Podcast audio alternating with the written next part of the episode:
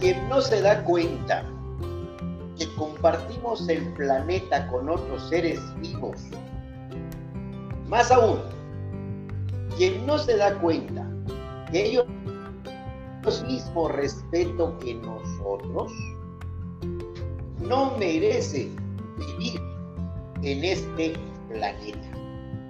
Muy buenas noches, queridos amigos. Gracias por estar con nosotros en Aperitivo Nocturno. Maestro Jorge Enrique Escalona, muy buenas noches. Luis Felipe Pacheco, amigas, amigos, muy buenas noches. Qué gusto que nos estén escuchando o que nos van a escuchar desde cualquier lugar del mundo. Este, qué bueno, muy bien lo que dices. Qué bueno que hay que darnos cuenta de que hay otros seres que nos acompañan desde los albores de la humanidad. Y este día le dedicaremos el programa a ellos y a nosotros. Así es, porque también somos animales, mi querido maestro, animales racionales, que a veces parecen más racionales nosotros que nosotros, pero eh, vamos a dedicar este programa al amor a los animalistas que nos acompañan en este planeta. Aperitivo nocturno, mis queridos amigos, hoy programa número 4, 25 de febrero de 2021. Es un programa de revista, una tertulia, una plática amena en la que tocamos temas de cultura, arte, recreación y entretenimiento. Aquí te garantizamos arte y cultura en exceso y sin medida, y sin exigencia de que comas frutas y verduras. Agradecemos a la Fundación Con el Ejemplo AC que por medio de Con el Ejemplo Radio nos brinda la oportunidad de transmitir nuestro programa, hacer que llegue a todos ustedes. En este momento estamos transmitiendo completamente en vivo a través de Facebook, en Con el Ejemplo Radio y también en la revista Casa. Además de que también estamos en www.conelejemplo.org, en donde además puedes escuchar música las 24 horas del día. Una programación muy padre, muy padre que tenemos en www.conelejemplo.org. El Ejemplo Radio, mis queridos amigos, tiene como objetivo ser una radiodifusora online de acceso público de carácter cultural y educativo. Así empezamos nuestro programa el día de hoy, mi querido maestro. Sí, sí, sí, con, con el ejemplo radio y con el ejemplo.org. De hecho, eso es, es, parte importante de lo que difunde y de la esencia de con el ejemplo. Es decir, un, un gran ejemplo es precisamente respetar y amar a los otros seres vivos, a los animales, a estos seres que nos acompañan, desde, como decía, desde los árboles de la humanidad, eh, desde, que, desde que nos acompañaron o los acompañamos en el arca de Noé, y bueno, desde que el hombre nace, desde este Big Bang, este, en esta explosión, seguramente algunos eh, átomos por ahí después se convirtieron en animales y nos han acompañado durante toda nuestra existencia. Y es un ejemplo hoy hablar de ellos, amarlos, sobre todo ya ahora que hay una conciencia mayor sobre la protección a los animales, han cambiado mucho las, las condiciones, hay más conciencia, más sensibilización y eso es importante. Van a encontrar, además de nuestro programa, mucha información en conelejemplo.org sobre este tema y bueno, arrancamos con esto. Maestro, ¿se acuerda usted que antiguamente se decía, en reunión no hables ni de política ni de religión? Me da mucha risa ahorita que estaba preparando el programa, maestro, toda la polémica que se puede armar cuando hablas de otro tipo de temas, porque en este caso los animales también tienen su polémica. ¿eh? Algunos estamos, como usted dice, ya tomando conciencia de, de, la importancia de, de respetar la vida en general, también ni la de los animales, no, también de todos los, los, que habitamos este planeta, incluyendo las plantas, ¿no? este, importante porque todos tenemos un, una razón por la que estamos aquí en este planeta. Es cierto, es cierto. Este... Eh, fíjese,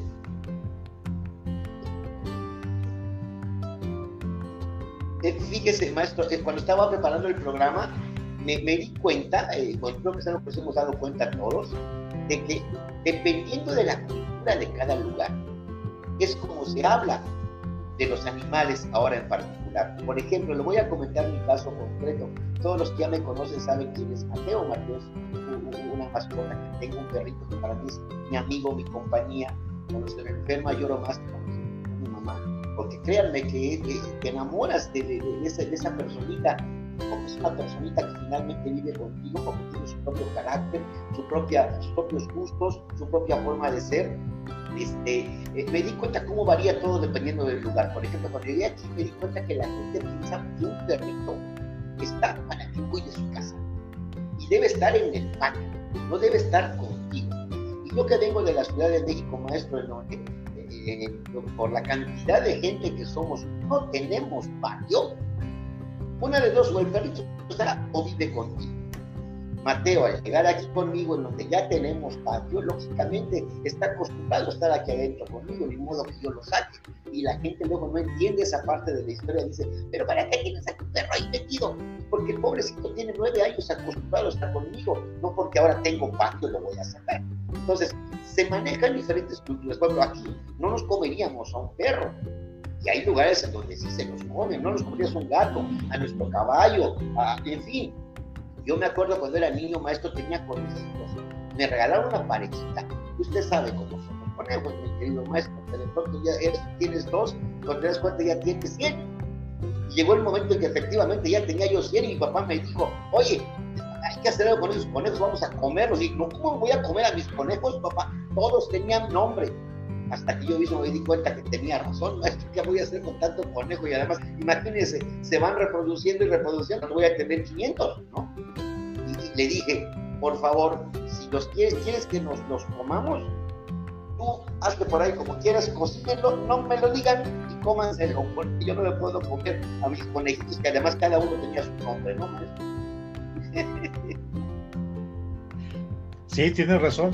Eh, sobre todo en, la vida campirana, yo, o en el campo, yo de niño iba seguido a, la casa de mis tíos y era una granja. Había cerdos, había conejos, vacas, caballos, es decir, mucha cercanía con los animales. Y bueno, evidentemente era una cercanía además utilitaria, el caballo para montar, para, para ir por ahí por el campo, las vacas obviamente eh, para, dar leche, los conejos, eso, pero, pero esta cercanía que tiene la gente de campo con los animales es maravillosa. En la ciudad, como bien señalas, ya es, es de manera distinta. La domesticación hace que nos volvamos ya mascotas muy cercanas. Tan es, tan es así que hoy hablamos ya de los famosos perrijos o gatijos, es decir, estos animales que se, se están moviendo de compañía y están en lugares, en espacios pequeños, ¿no?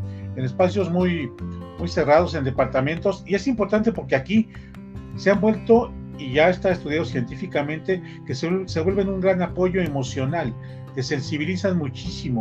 Eh, sabemos evidentemente que hay ya muchos animales de compañía, principalmente perros y gatos, pero también hay quien tiene aves, pájaros, ¿no?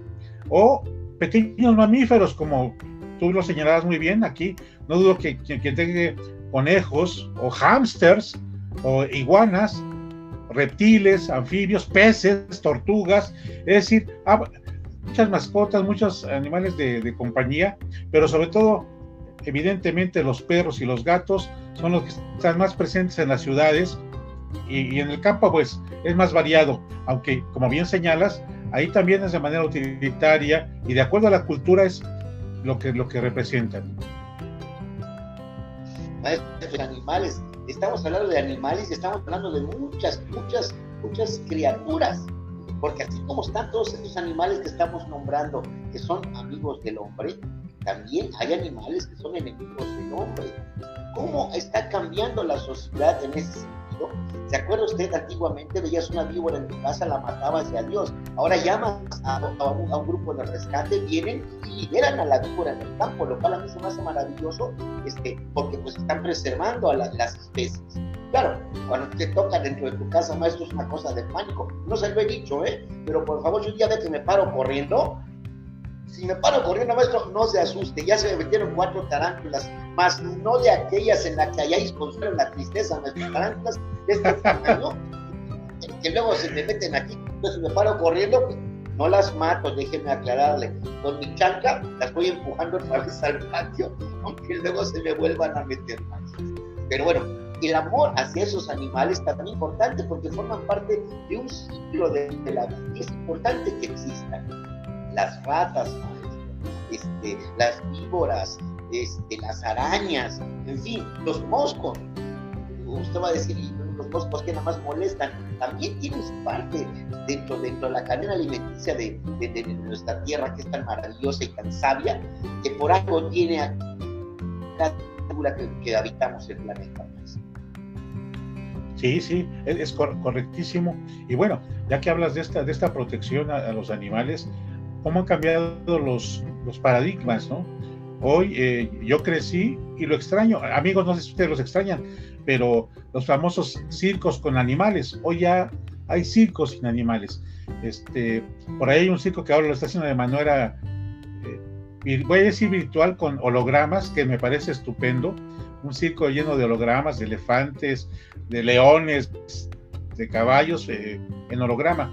Pero yo gozaba mucho el, el circo con animales. Evidentemente después se, descubrió el maltrato que, que, tenían y bueno, ya no hay circo con animales. Hablando de polémica, estos famosos, este, las corridas de toros, hay quienes, quienes defienden la tauromaquia dicen que el toro de Lidia nació para eso, para, para ser, para estar, eh, para ser este, así que toreado o estar en estos eventos y que esa es su esencia. Hay, hay, por ejemplo, hay una gran polémica y pues ya no digamos de los caballos que son domesticados en la charrería, que son es tan esencial en nuestra cultura mexicana.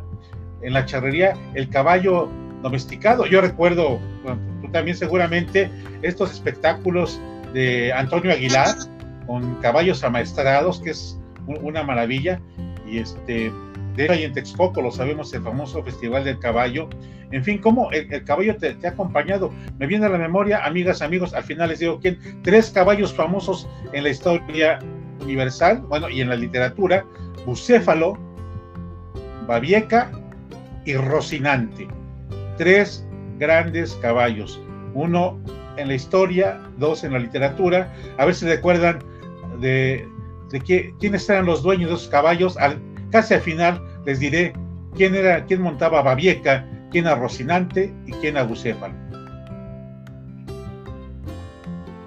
Maestro, y yo, le, voy a, le a compartir a ratito también, acuérdeme por favor, le voy a compartir un poema de Pablo Neruda, y justamente se lo dedico a un caballo, es, un poema muy bonito. Cuando lo leí me dieron ganas de ratos Ahorita me gustaría eh, tomar el tema de los animales a nosotros en este caso. Entonces, quiero contar la historia que me dijo. ¿Recuerdan? Antiguamente, sacabas, después empezó la cultura de que había que recoger la popis del perro. Y efectivamente todas las personas que, que, afortunadamente somos conscientes al respecto y sabemos que la popis del perro no es precisamente abono, sino es molestia en tu chancla o, criadero de moscas, y que nos pusimos a, ¿cómo se llama?, a recoger la popis. De pronto nos dimos cuenta, maestro, qué hacer con la pipis. Ni modo, había que echarle agüita o algo por el estilo. Pero lo que le quiero platicar, maestro, es que una vez se me ocurrió pasar, bueno, pasé por la casa de, una de las vecinas de esas amarillitas que luego no tienes y nunca te faltan. Está que mi pobre Mateito hizo pipis su puerta, pues ni modo que lo jale y no lo deja. Imagínense que estás haciendo pipis y alguien va y se lo, empuje, ¿no? Pues dices, no puedo, pobre espía, se levantó la patita ahí, pues ni modo. Sale la vecina bien enojada, maestro, y me grita, oiga, su perro está apestando la puerta. Dije, tiene razón, pero he de contestarle. Le dije, señora, usted cada que le baja la taza de baño a su, baño, contamina el mar en donde se bañan mis sobrinas. Así que no ande y rejega, porque de todas maneras nosotros somos pobres de, de, hacer en otro lado. Pero usted piense, piense que su popó también se va al mar y en el mar hay peces. Y ahí se bañan nuestros hijos, nuestras hijas, nuestros sobrinos, nosotros, maestro. Entonces, que no me vengan con que el perrito le apesta la puerta si nosotros le estamos echando al mar toda nuestra porquería, Sí, eh, poco a poco nos hemos ido transformando y hemos, hemos, cambiado para, como bien señalas, recoger todo los, el excremento de, de, los perros y bueno, seguramente poco a poco también habrá más medidas para, para limpiar, ¿no? Para limpiar. Hay, siempre es un problema, yo, eh, sobre todo, amigas, amigos, ustedes, quienes viven o quienes vivimos en, condominio, este, pues sufrimos a veces de gente que tiene mascotas y bueno, no limpian o en las áreas comunes, en fin, nunca falta quien cuida a la mascota pero se olvida de los vecinos o se olvida de, de los demás. Y entonces, bueno, cuidar a un ser vivo nos olvidamos de los otros. Pero, sí, pero es poco a poco, diré yo, esta cultura de convivencia, esta cultura de respeto y esta, esta cultura de vida comunitaria. Eh, ya por ahí, perdón, ya viene a, José Luis Moctezuma. anda cerca, José Luis, de las respuestas, ¿eh? Al ratito vemos si, si eh, qué tanto te acercaste a las respuestas. Y mira, mira, este, eh, mi querido Luis Felipe, amigos, hablando de esto de de perros y gatos, este, dicen, a veces andamos como perros y gatos, pero un primer dato que, quisiera darles es cuánto, cuánto viven los, los perros, qué edad tienen. No sé si lo, lo encontraste por ahí, Luis Felipe. Yo, yo encontré que, por ejemplo, los perros viven, los pequeños hasta 20 años de edad, los medianos hasta 15 y los grandes entre 8 y 10 años. En tanto que un gato en promedio vive, vive más o menos 12 años y de, ya bien cuidadito de 14, 16 años. O sea, de alguna manera es, es longeva la vida, ¿no? De los animales. Oiga, maestro, este, eh, eh, sí, dependiendo, dependiendo, bueno, hay, hay, una, hay una, ¿cómo se llama? Es que no sé cómo llamarle, idea, idea de que se piensa que los perritos por cada año que cumplen, cumplen siete. No es del todo falso, pero no siempre, no aplica ni para todos los perros, ni es verdad que a cada año cumplen siete. Va variando esta parte de la historia y efectivamente depende del tamaño, es la cantidad de, tiempo que viven este, en este caso, por ejemplo, el, el Mateo que es Stauser, sé que vive entre 12 y 13 años más o menos, los chiquitines efectivamente pueden llegar a vivir hasta 20. Me parece que mientras más grande sea el perro, menos antes vive, no estoy muy seguro. Es correcto, entre más pequeño viven, viven más, más años, incluso este, eh, bueno, evidentemente también de los cuidados. Estamos partiendo de que el amor a, a los perros va a hacer que alargues la vida y los cuidados. Hoy te comentaba, estamos hablando de los perrijos. Amigas, amigos, ¿quién de ustedes tiene perrijos o gatijos? Y bueno, los cuidan, los llevan a al veterinario. Y fíjate, fíjate, hay algo que me ha llamado mucho la atención. Eh, cómo ha cambiado incluso la alimentación de los animales, ¿no? Antes seguramente hay quienes, bueno, van a la, a la, carnicería o a la pollería compraban eh, toda la carne para los animales Hoy ya la venden en latitas o en sobrecitos, ya estos comerciales de que quieres, quiero sobre.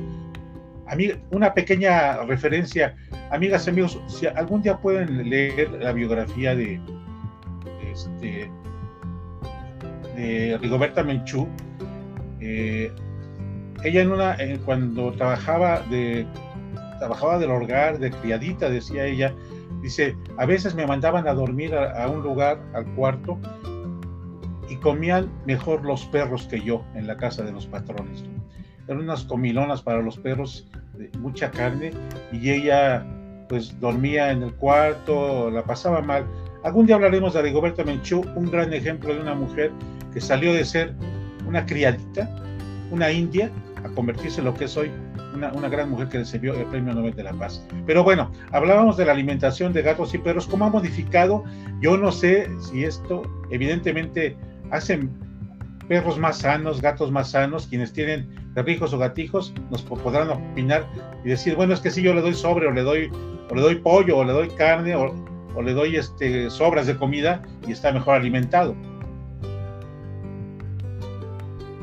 Mire, maestro, no sé qué también le haga, pero felices sí, ¿eh? A Mateo le encanta estar ahí parado enfrente de mí comiendo lo que yo como. Pues si le haga bien o no le haga bien, quién sabe pero felices seguramente que ya tenemos tus animalitos porque les encanta comer lo que tú comes, siempre tratan de imitarte, que te imitan en tus costumbres, en tu, día a día, lo que se hace de tu rutina, inclusive de tu comida, eso es lo bonito de, perros y gatos principalmente, que son los que más, nos acompañan. De hecho, hoy leí una cosa que me dio mucha risa, una vez alguien puso en su, en su, este, en su Facebook, pone estos gatos de hoy en día, Dios mío, parecen seres humanos. ¿Cómo lo desprecian a uno?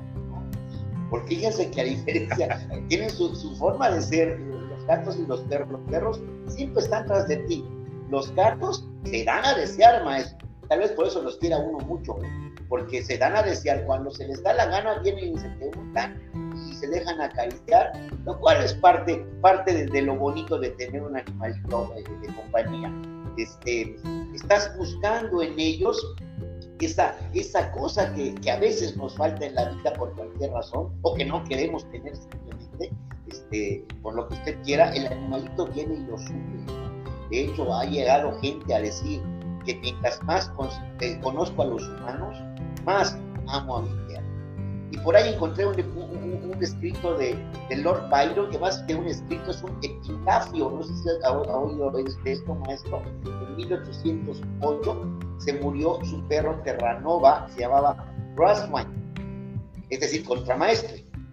Eh, parece que al perrito le dio rabia maestro, ese señor no lo importó y lo cuidó así con rabia hasta que, hasta que el perrito, él tenía fama de ser frívolo y de estar lleno de placeres embargo, una persona que, es considerada como mala persona, ama, amó a su animalito. Él les pidió esto en, su, lápida, en su tumba, que por cierto es más grande que la suya, les pidió. ¿Que la mía? Cerca de aquí.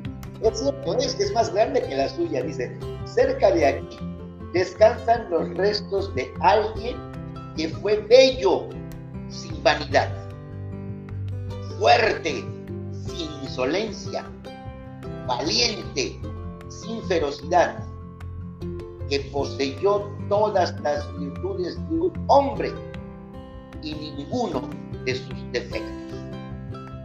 Me encantó más. ¿Cuánto puede amar tanto alguien a su mascota que puede hacerle una tumba más grande que la suya, un rosario más grande que el suyo, dedicarle estas palabras tan bonitas? Lord Byron, 1808. Sobre todo porque, mira, e, esa es la, devoción a, a, los animales. En este caso, por ejemplo, eh, los propios perros y los gatos eran adorados, eran casi una deidad en el antiguo Egipto. Desde entonces ya se habla de la existencia de, perros y gatos. De hecho, eh, hay una diosa, la diosa Bastet en Egipto, que está representada por el cuerpo de una mujer y, o por cuerpo y, este, y la cabeza de un, de un gato. El gato era adorado, era una deidad. Este, seguramente se ha recuperado esta, esta devoción y esta adoración al gato y al perro, que no siempre ha sido así. ¿eh? Por ejemplo, eh, en, los siglos XVII más o menos, por ejemplo, cuando se hablaba de brujería, fíjate, fíjate, los gatos han estado siempre asociados a lo mejor y a lo peor del hombre. A lo peor cuando se les asocia con, lo maléfico, con la brujería, porque son, un gato es misterioso. Decían los, los, egipcios, los egipcios que en la mirada de un gato hay todo un misterio insondable. Entonces, cuando en el siglo XVII XVI se les asocia con la brujería, hubo momentos donde destruyeron en regiones a todos los gatos. Eh, hay un testimonio, un, un este, sí, un, testimonio donde en 1680 y tantos, para no errarle, fueron sentenciadas y condenadas 50 niñas que tenían como mascota un gato, porque entonces se les acusó de brujería. Incluso fueron este, mandadas a la hoguera. ¿Por qué? Porque el gato era, simbolizaba que era, era para brujería. Hubo regiones en, en Francia, también por esas épocas había una ceremonia de de la hoguera para, para, fíjate, para celebrar el inicio de la primavera o en algunos cuaresma, este, era quemar gatos, era cazar gatos y quemarlos. Sin duda, en algunas regiones llegaron a acabar con los gatos, pero después se dieron cuenta, al igual que con los egipcios, que, esta que este animal, que el gato, pues acaba con roedores. Lo que tú señalabas al principio, es parte de un ciclo ecológico. De tal manera que si acabo con los gatos, ya no tengo eh, quien acabe con los roedores y los roedores acaban con las cosechas y acaban con los alimentos. Entonces se dieron cuenta de ello y dijeron, ah, caray, sí necesitamos a los gatos. Pero hay, hay momentos en que ha sufrido mucho los gatos, ¿no? Este, ha, cambiado afortunadamente la visión de ellos. Hay quienes tienen muchos gatos. He sabido que Carlos Monsiváis tenía 20 gatos, Freddie Mercury tenía 9 gatos, Pita Amor tenía varios gatos. Es decir, eh, también el exceso hay que tener cuidado con el espacio, con la limpieza. Luis Felipe Pacheco tenía seis. ¡Oh!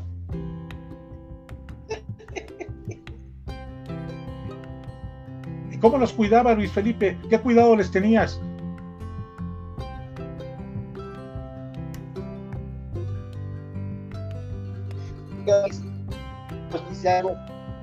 Este, cuidado y el caso es que que Mateo los quería mucho también. Creo que me tuve que ir a la casa tuve, no, estos conmigo. Este, y, resulta que ya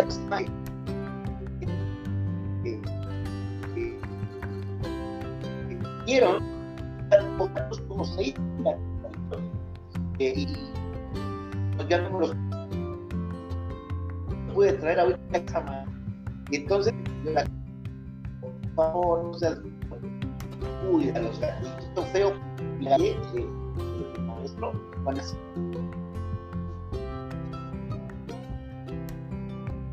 Ah, como le empecé a dar de comer, o de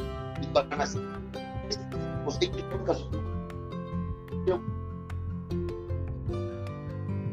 casar porque desde que nacieron les di de comer. Dije, si no les ha estado. Lo que le quiero platicar es que, por, supuesto, cuando me mudé para acá, pues yo los extrañaba muchísimo. Pues.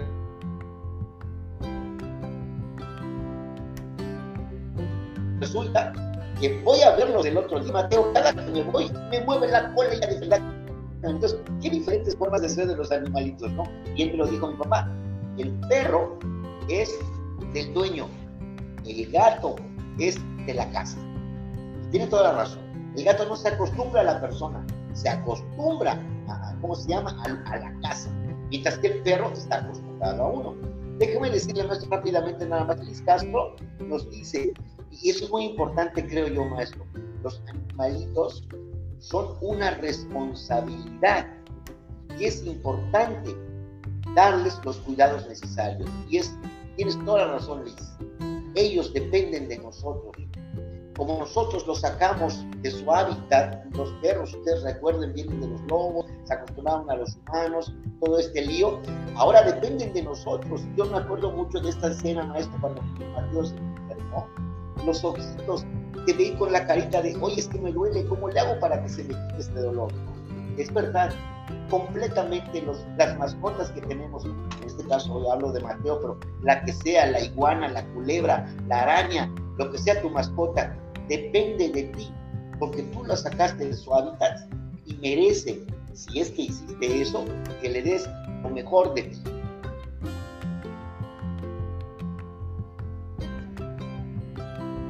Por eso, eh,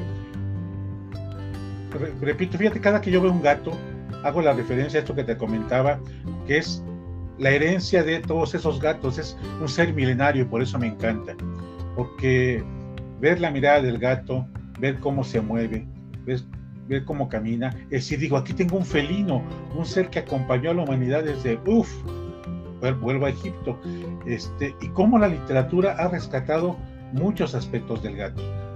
Te comentaba hace un momento acerca de cómo se le asocia con la parte brujería o terrorífica. Hay que leer por ahí un cuento, ay, tremendo de Edgar Allan Poe, que es el, maestro del cuento moderno y cuento de terror, el famoso cuento del gato negro, amigas, amigos, léanlo, este, van a, sentir escalofrío y van a ver esta parte que estoy hablando del gato. Hay, hay un, otro cuento de Sergio Galindo que se llama Ana, Ana y el Diablo. Ana y el Diablo es un cuento también tremendo donde ella tiene cierto temor, ¿no? Eh, le dice a dormir y su papá llega con un gato y ella comienza a acariciarlo y dice eh, que le da tranquilidad, el, gato juega con ella y sin embargo ya en la oscuridad eh, este apoyo que le da el gato puede transformarse de acuerdo a la idea que le, que, le dicen acerca del gato. Annie y el diablo es otro cuento interesante que, que, habla de gatos y hay mucho en la literatura, ¿eh? Alicia en el País de las Maravillas está el famoso gato de Cheshire, que tiene una sonrisa enorme, ¿no?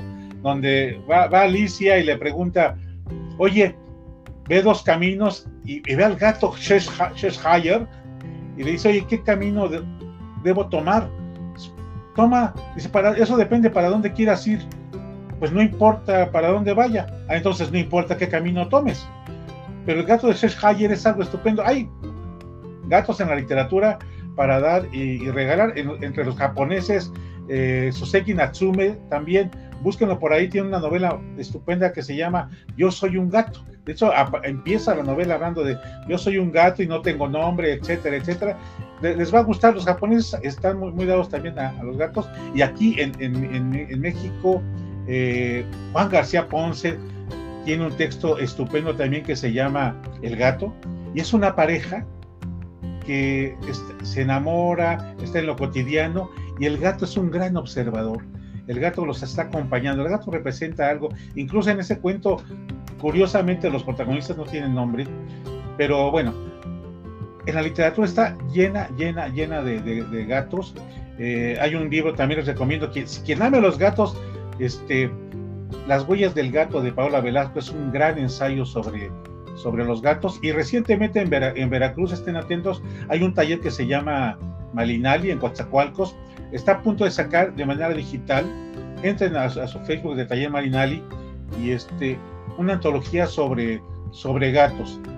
Digo, esto es lo que estoy diciendo nada más en, en literatura. En pintura hay cuadros donde el gato está presente y el gato el gato normalmente en la, pintura representa esta sensualidad o representa incluso prosperidad. Está menos presente que el perro. ¿eh? El perro ha estado en la pintura durante muchísimos años y cada vez que ven un cuadro y hay un perro, el perro siempre es, lo acabas de comentar Luis Felipe, ¿eh? esto fíjate cómo se complementa con lo que dijiste. El perro representa la lealtad, la fidelidad, la compañía este ser que te está acompañando en todos los, los cuadros, sobre todo en los de edad media renacentistas, van a ver perros a, los, al pie del cuadro y, dirán, bueno, ¿qué hace un perro aquí? ¿Qué tiene que ver? Bueno, ahí está. O los grandes duques y demás a veces ponen un perro enorme. Es decir, es símbolo de compañía y de lealtad que simboliza el, perro. Maestro, es, es, terrible, terrible hablar de este tema, terrible por lo extenso hablamos de perros y gatos como, como principales animales que, están cerca de nosotros. Nos faltan los toros, los toros que también están muy ligados a nosotros en el sentido de que, de que nacimos como mexicanos en este asunto de las corridas de toros, de, de, los caripeos con caballos, este, etcétera, etcétera. Este, eh, eh, eh, esto es un tema muy abundante, maestro. De lo que quiero resaltar nada más es la importancia de saber que todos esos animales tenían una forma de vida antes de que el hombre llegara a El otro día oía una, aquí en Izamal se acostumbra los coches de caballito. Y oí tristemente que una, cuando yo le estaba diciendo es que pobres animales los tienen en el sol, sin comer, sin agua, jalando a seis güeyes que se suben en el carrito. Y me dijo, maestro, una cosa que me caló aquí, y usted lo dijo hace rato también es que para eso nacieron. No, ningún animal nació para eso, para eso a lo que nosotros nos hemos Ni siquiera un perro nació para hacer nuestra compañía, ni un gato, ni, el toro para ser toreado, ni el caballo para ser montado. Todos nacieron para vivir en libertad y nosotros los sacamos de esa libertad para ponerlos a nuestro servicio. Si hicimos eso, maestro, mínimo se merecen todos esos animalitos que les demos el respeto como compañeros nuestros de nuestra vida. Eso es lo que yo pienso. ¿Por qué? Porque efectivamente ellos no nacieron para estar con nosotros. Nosotros los hicimos a nosotros y luego entonces, como decía Liz, tenemos la responsabilidad de darles lo mejor. Una ocasión, ayer, eh, amigos, amigas, eh, en, el teatro, el Centro Cultural del Bosque, aquí en la Ciudad de México, hubo un artista que intentó plasmar el paraíso. ¿Y a qué me refiero? Entrabas a esta instalación que hizo dentro de un teatro, y caminabas y pusieron animales. Eh, ay, se me fue el nombre, este, que están, bueno, se ah, fíjese, se fue el nombre, este Alzheimer no me deja. Este, un león, un elefante, y es, es como si, como si, como te sentías como Adán llegando al paraíso. Los sonidos de las aves, este, y todos los animales ahí. Y entonces, como tú bien señales, yo llego y entonces llego a domesticarlos. Y dentro de esta intento de, dominarlos, de domesticarlos, y aparte de mi miedo también, a veces llego a maltratarlos, pero fue una experiencia interesante sentir, sentirse como Adán y llegar a donde están estos primeros habitantes, estos animales ahí están presentes con, toda la, este, la atmósfera, ¿no? con todos los ríos, los cielos, el sol, e, etcétera. Fue una experiencia maravillosa y como bien señalas, nosotros llegamos a veces a, alterar, evidentemente por razones utilitarias, por razones comerciales, por, el, por, el, por un sistema de consumo que te, que te lleva a, a hacer un, este, un, uso excesivo del animal. Porque bueno, finalmente también sirven como, como alimento para el humano, pero hay quien los mata. A veces abusamos, hemos abusado de ello, mi querido Felipe. Maestro, ese es otro tema que, mira, que quisiera tocar, maestro, porque sí es importante. A eso me refería hace un rato cuando decía yo de, que no hay que hablar de, cómo se llama, de, religión y de política. Ahora hay que añadir el fútbol y ahora hay que añadir también los animales, maestro, porque empezamos a hablar del veganismo y del vegetarianismo. Uh, este asunto de que ahorita nos pueden decir cualquiera de nuestros estimados este, ciberescuchas. Bueno, usted sabe muy bonito de los animales, por a poco no comen carne, ¿no? Tienen toda la razón. Pero volvemos a lo que usted decía hace un rato, maestro. La vida es un ciclo y nosotros somos parte de ese ciclo y nosotros necesitamos este, eh, eh, eh, la proteína que tienen los animales. de lo que debemos estar en contra, maestro, es de la forma en que los matan. Que desgraciadamente, como ahora es tanta la gente que consume la carne, ahora nos matan de las maneras más salvajes que De eso hay que estar en contra, pero no podemos evitar, no podemos evitar como parte de la, ¿cómo se llama? La cadena alimenticia, alimentarnos de estos animales porque los necesitamos para vivir. Yo solamente pongo sobre la mesa lo siguiente, dicen eh, las personas veganas, todo respetable, por supuesto, no, no, quiero, no quiero meterme en el tema demasiado porque no se trata de polemizar, se trata, como, se llama el programa maestro, de hacer un aperitivo para que cada quien después lo analice y lo, y lo, y lo vea como, como desea. Ellos rechazan cualquier producto que implique la explotación animal. Aman la vida, lo cual este, admiro y respeto. Pero maestro, si vamos a esa de la vida, las plantas también son seres vivos. Entonces, no podemos evitar, no podemos evitar si es que queremos vivir, utilizar a otro ser vivo para poderlo hacer, maestro. Porque imagínense que no pudiéramos comer ni animales ni plantas, entonces ¿qué comemos? ¿No?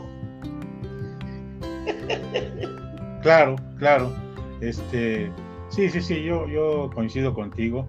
Es, es necesario, es parte del ciclo ecológico. Yo respeto a quien también es vegano. Bueno, es una manera de alimentarse y son son alternativas.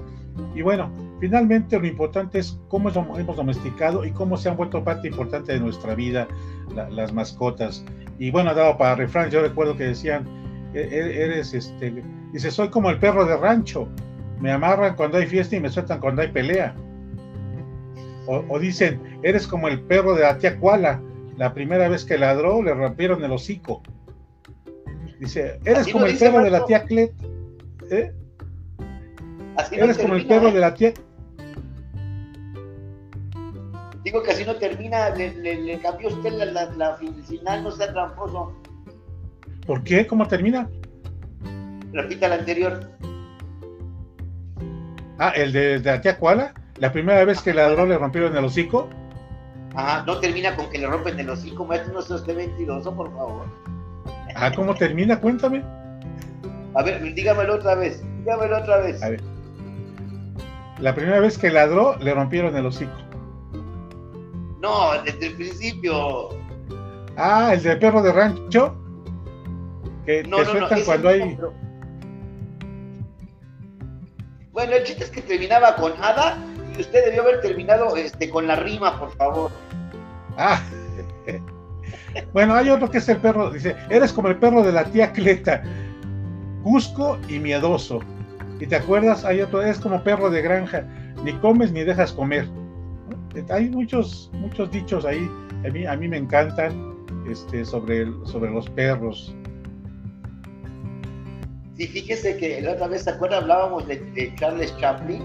Él también tiene una frase bonita aquí que le dice, que le dice a, su mascota, dice, dice Charles Chaplin.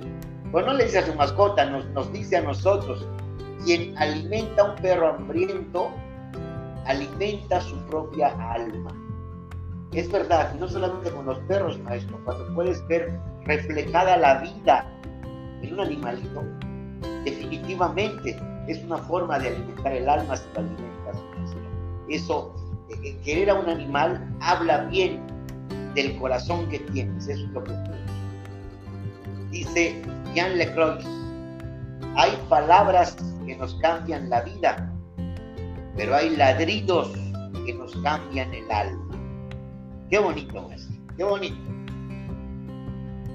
Y bueno, seguramente cada uno eh, cuida, que le encantan los aforismos, parece esto, dice, a veces me dan ganas de abandonarlo por sucio, malcriado, desobediente, vago y molesto.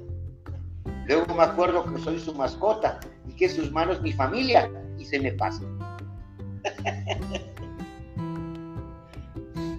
Amigas, amigos, eh, esto del amor a los animales pues ha dado también, eh, hay muchos referencias en el cine. No se diga, este, para gatos, bueno, hay, hay, gatos simpáticos como Garfield, o está en el teatro la, la, Cats, que incluso es película, pero yo les recomendaría, amigas y amigos, dos películas hermosas sobre animales de el francés Jean-Jacques Sano, pueden encontrarlas en, en internet, este, una se llama El Oso, que es estupenda. Eh, durante hora y media van a ver las aventuras de un osesno. Y bueno, hay, una secuencia maravillosa donde el osesno, por curiosidad, se come unos, unos hongos alucinógenos. Vamos a ver al osesno todo psicodélico, viajando. Muy interesante el oso. Y hay otra película del propio director, Jean Jackson, que se llama Dos Hermanos y es la historia de dos, dos tigres, de dos pequeños hermanos, hermanos tigres o, tigrillos que son separados y se van a encontrar al final. Vamos a ir viendo sus aventuras. Eso es, digo, son películas mucho, muy, muy interesantes. Ya, ya ni siquiera diré de, de los gatos famosos en, El Padrino, por ejemplo, recordemos en la película El Padrino, el, el padrino está tomando a su, a su gato, ¿no? para durante toda la, película. O hay una película que es, que similar, que similar, se llama El, Gato, de, así llama, El Gato es con un colorido estupendo, una fotografía del mexicano Lubersky, vale la pena también porque es muy interesante, es muy, muy, muy colorido. Este, y del perro, los perros, bueno, ¿qué le puedo decir? Está esta de, de ¿qué es? se me fue el nombre, Richard Exacto, esa es maravillosa. Maravillosa, sí que es una historia real además, ¿no? Cierto. Y fíjate que me recordó aquí en México algo muy similar a los, a los famosos Xoloscuintles, entre los, entre los mexicas y los mayas, el Xoloscuintle eh, representaba también a ese perro que cuando moría una persona lo iba a acompañar en, su viaje hacia el, hacia, hacia el inframundo, ¿no? Era un gran acompañante. De hecho, amigas, amigos, si algún día aquí en la Ciudad de México está eh, el Museo Dolores Olmedo, cuando lo visiten va a ser el paraíso, porque ahí tienen pavos reales que extienden su plumaje y es maravilloso, pero es de los pocos lugares donde, donde tienen por lo menos 10, 15 solescuintles y, los, y ahí los podemos ver, no tocar, pero vamos a ver a esta raza milenaria este, aquí en, el Museo Dolores Olmedo. De verdad es una delicia gozar de ahí, de, tienen patos, tienen, decía, pavos reales, pero ver a los solescuintles y recordar el papel que jugaban entre los antiguos mexicanos es una maravilla. No dejen de venir al Museo Dolores Olmedo. Maestro, me acordé de una anécdota que hay como me da risa. Una, tengo una amiga que adopta, adopta perritos y adoptó uno, uno, los adopta sobre todo cuando están enfermitos, los cura, les da de comer y todo. Una vez llegó un turista eh, es una tienda, llegó un turista, vio al perrito, se acerca, ay, mira qué hermoso, es un cholo escuincle, y lo empieza a acariciar, dice, no, que tienes arma.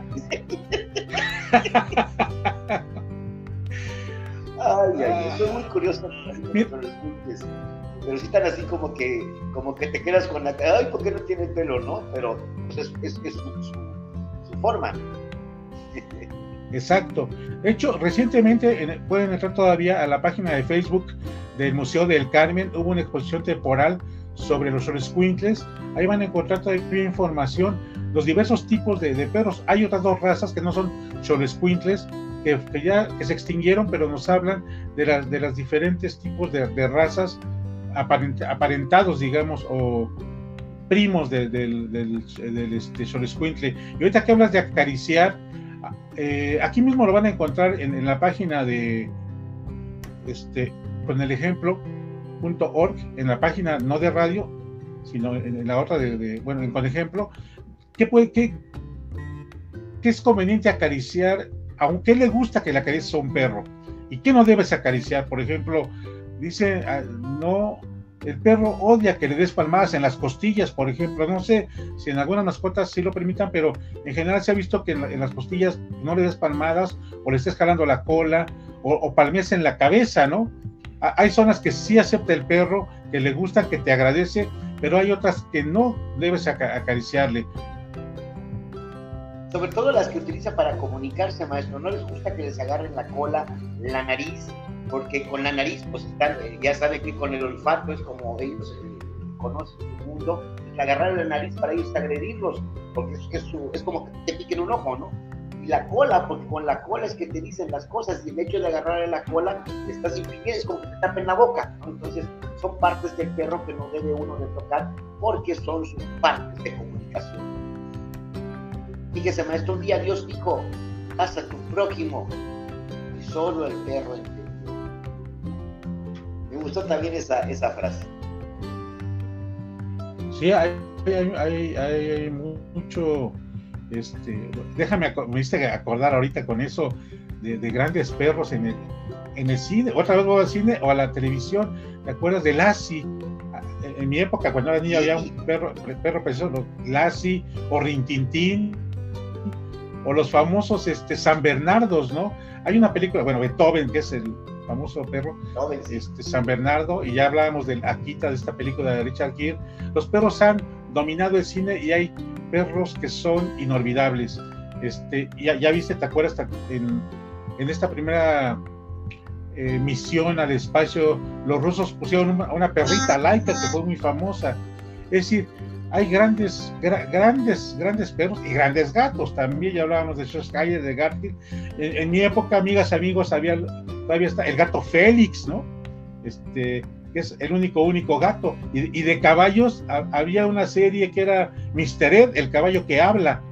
Este, había en las caricaturas eh, Tiro Loco McGraw, ¿no? Es decir, los caballos, los perros y los gatos han estado junto a nosotros, no solo en la vida real, sino en la vida fantástica y animada. Si me lo permite, maestro, eh, déjeme compartir el poema que le platiqué hace un rato de Pablo Neruda.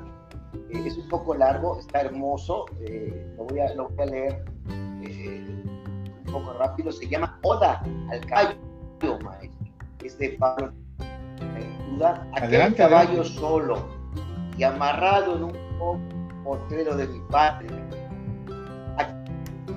Qué caballo recuerdo.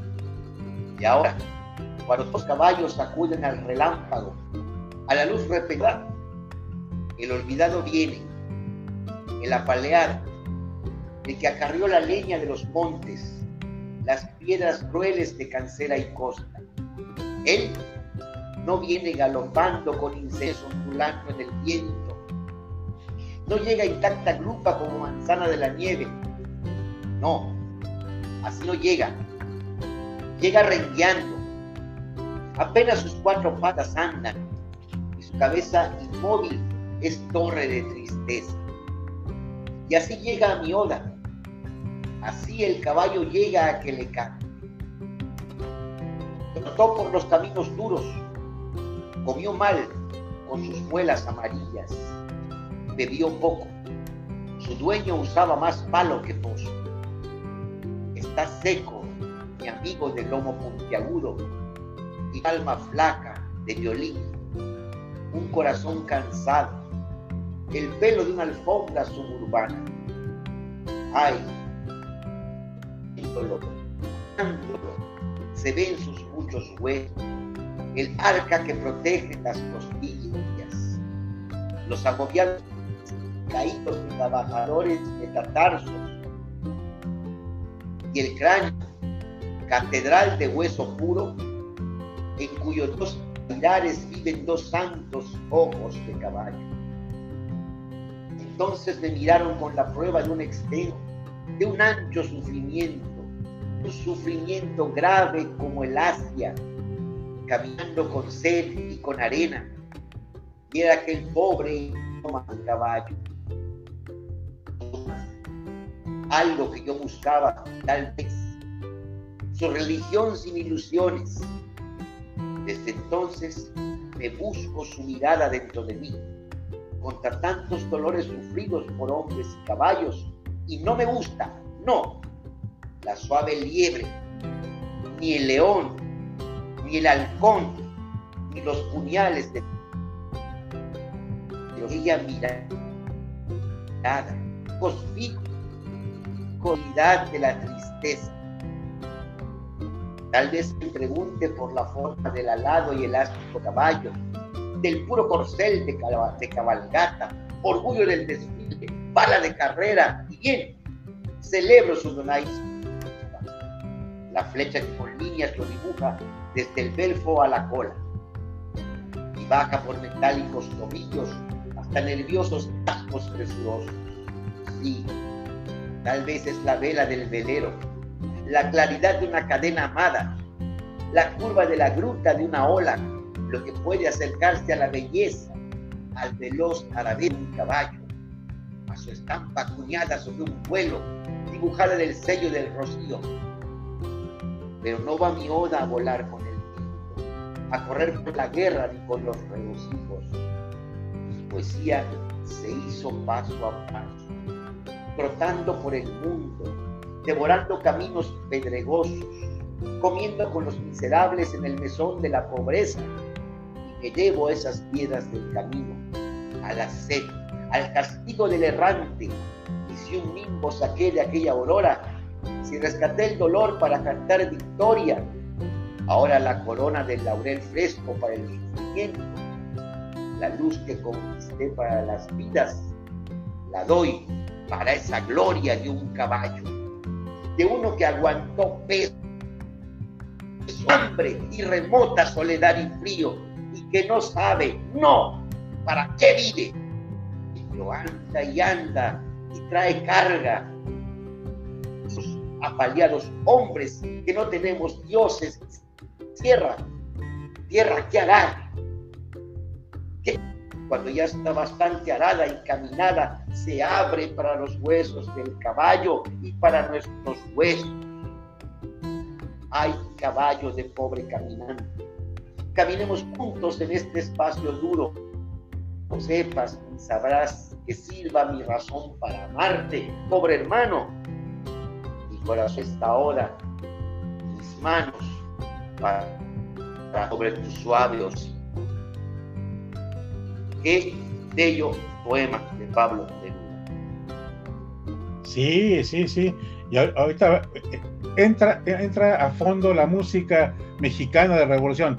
Caballo Pieta Sabache, ¿cómo olvidar? No, no.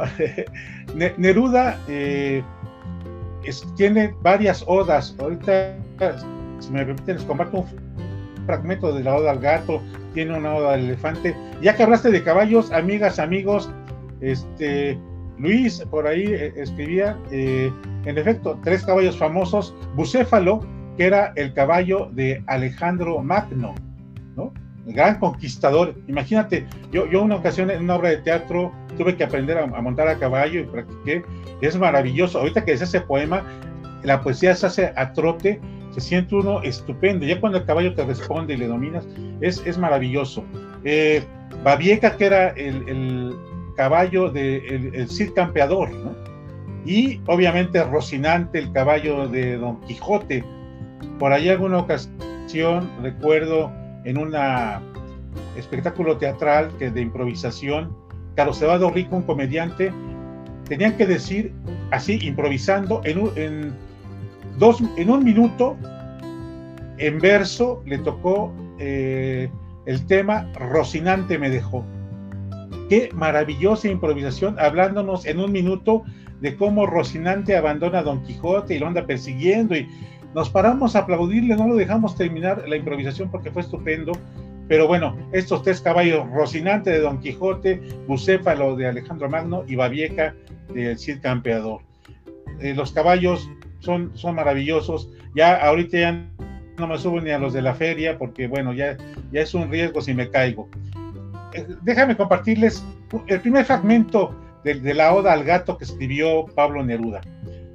Los animales fueron imperfectos, largos de cola, tristes de cabeza, poco a poco se fueron componiendo, haciéndose paisaje, adquiriendo lunares, gracia, vuelo. Gato, solo el gato, apareció completo y orgulloso. Nació completamente terminado. Camina solo y sabe lo que quiere. Ese primer fragmento de Oda al Gato de Pablo Neruda. Es escríbanle, este, léanlo, léanlo, busquen, tiene varias, varias horas a los, a los animales. Y déjame referir rápidamente a otro animal que se ha domesticado, que es el elefante. Hay una novela, la, última que escribe José Saramago, que es El viaje del elefante, donde narra el regalo que le hace el, el, rey de Portugal al rey de Austria. Le dice, te voy a regalar un elefante y le manda un elefante. Y vemos todo el peregrinar del elefante para llevarlo y cómo en, esa, en esa época, siglo XVIII aproximadamente, pues hay lugares donde no conocen el elefante y les parece un monstruo o les parece una divinidad y va un cornaca o el, el dominador de elefantes durante todo el camino. Es interesante porque evidentemente José Saramago tuvo que estudiar todo acerca de los elefantes, cómo duermen, cuánto excremento generan, cuánta gente necesita para ir barriendo y limpiando, etcétera. Muy interesante el viaje del elefante, no se lo pierdan, es un gran libro de José Saramago. Y de animales, los escritores le han dedicado lo que se llama bestiarios. Eh, tiene un bestiario, Arreola tiene un bestiario, y de este déjenme leerles lo que escribe Arreola acerca del elefante. El elefante. Mejor hablemos del marfil, esa noble sustancia dura y uniforme que los paquidermos empujan secretamente con todo el peso de su cuerpo como un material de expresión del pensamiento. El marfil que sale de la cabeza y que desarrolla en el vacío dos curvas y despejadas estalactitas. En ellas, la paciente fantasía de los chinos ha labrado todos los sueños formales del elefante. Y Luis Felipe, amigas, amigos, ¿cuántas vidas de elefantes ha costado este deseo por el marfil? Y me hizo recordar otra, otra película, de Gorilas en la Niebla, por ejemplo, donde se habla también de este asesinato de gorilas y de esta mujer que defendió mucho a los gorilas. Ahí la parte contraria que decíamos, esa parte de no, no de amor a los animales, sino de su destrucción o su asesinato o sus matanzas por, por adquirir, en este caso, el marfil o, las manos de los, de los gorilas. En fin, afortunadamente cada día hay mayor protección y se logra preservar a más animales en extinción.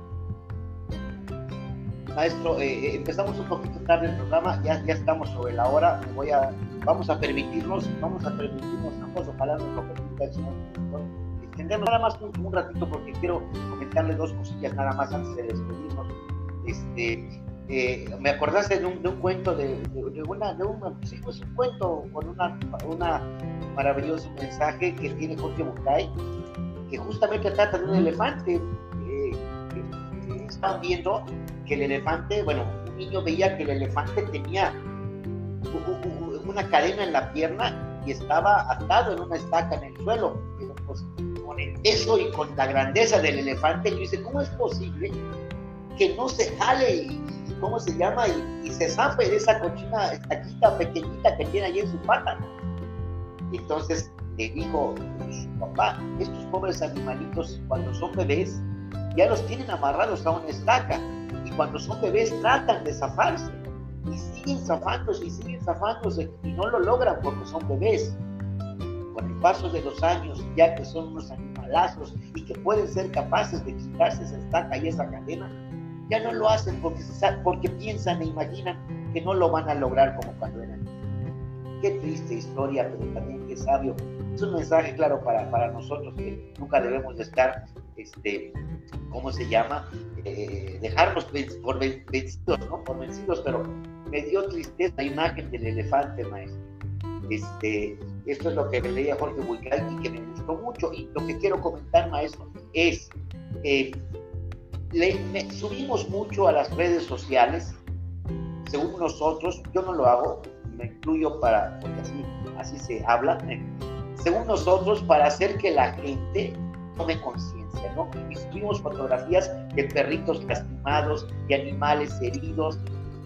Quiero decirles algo, ya no lo suban, ya no lo suban porque la gente que queremos a los animales realmente sufrimos cuando vemos estas fotos y la gente que no los quiere, en vez de sentir tristeza por los animales, se regocijan y los comparten.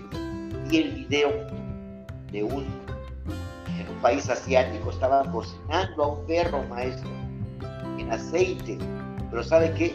Lo estaban cocinando vivo. El perrito quería salirse de la, de la, de, de la cazuela, maestro, y le empujaban dentro. ¿Y sabe por qué? Porque dicen que como el perro muere con la sangre, este, bueno, con toda esa adrenalina sabe mejor. ¡Qué salvajada! No suban estas cosas, amigos, no los compartan porque los que realmente queremos a los animales sufrimos cuando los vemos. Las personas que no los quieren no tienen alma, no tienen corazón, no se van a conmover por ver esas imágenes. Nosotros, que los queremos. Así que no las suban, no tiene caso. El que nace para malo no pasa del corredor. O como dice el dicho maestro.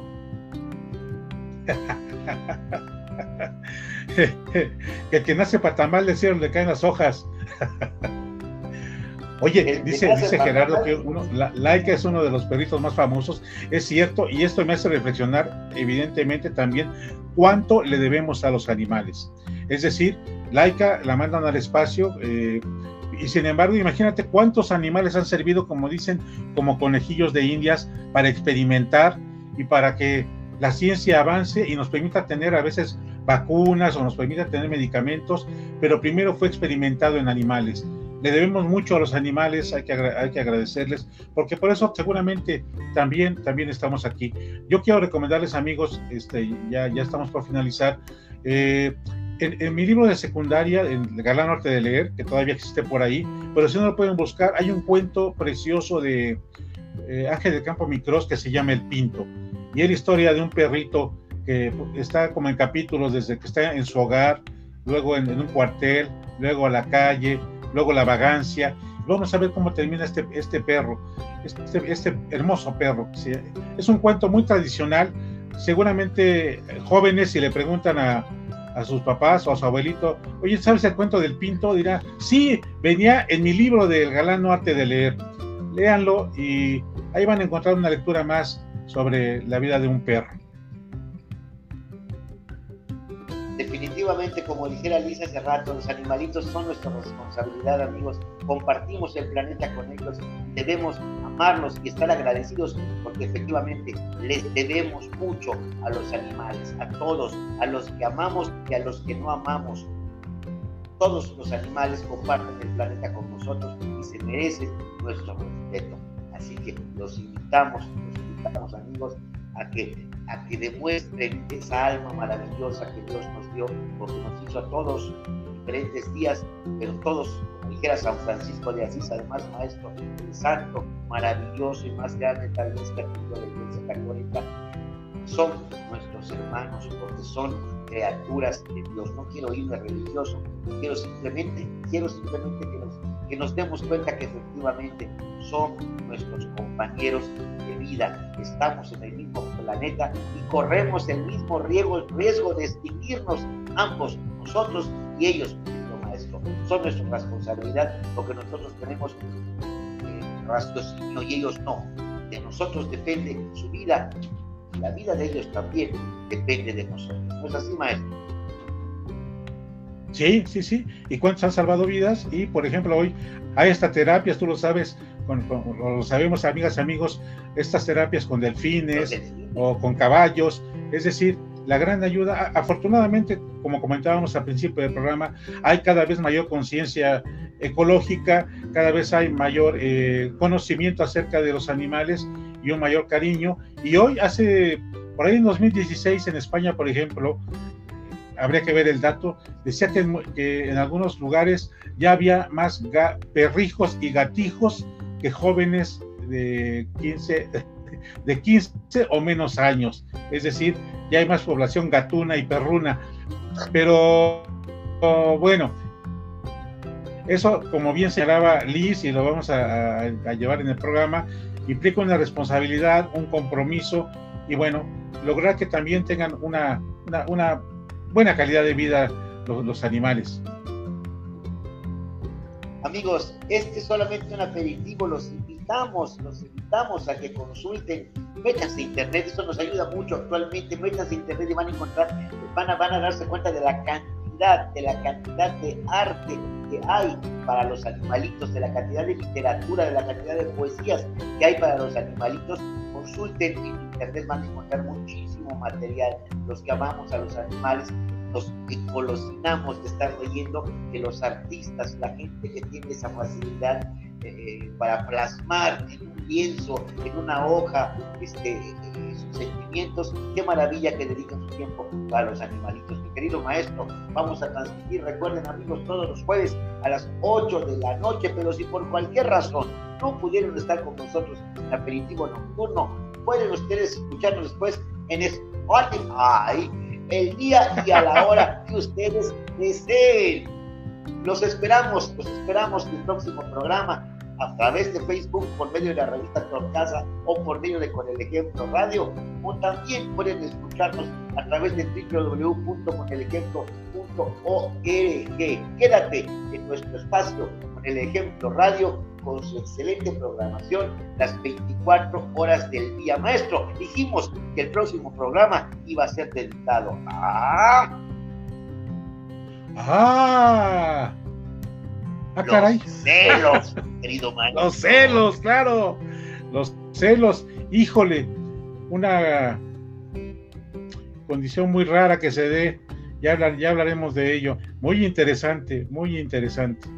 No dejen de seguirnos, hablaremos de los celos, de los celos y les voy a compartir ese, en esa ocasión la historia de un joven celoso, algo extremo, y hablaremos de, de, de otros tantos, de, bueno, no quiero adelantarme, ya me tocaste el tema del infierno, de, obviamente de Otelo, en fin, platicaremos acerca de los celos, amigos. Mientras hoy vayan y disfruten a sus mascotas y como siempre, eh, dice, el que con lobos anda a ya se enseña, o lo que es lo mismo, dime con quién andas y a ver si te acompaño.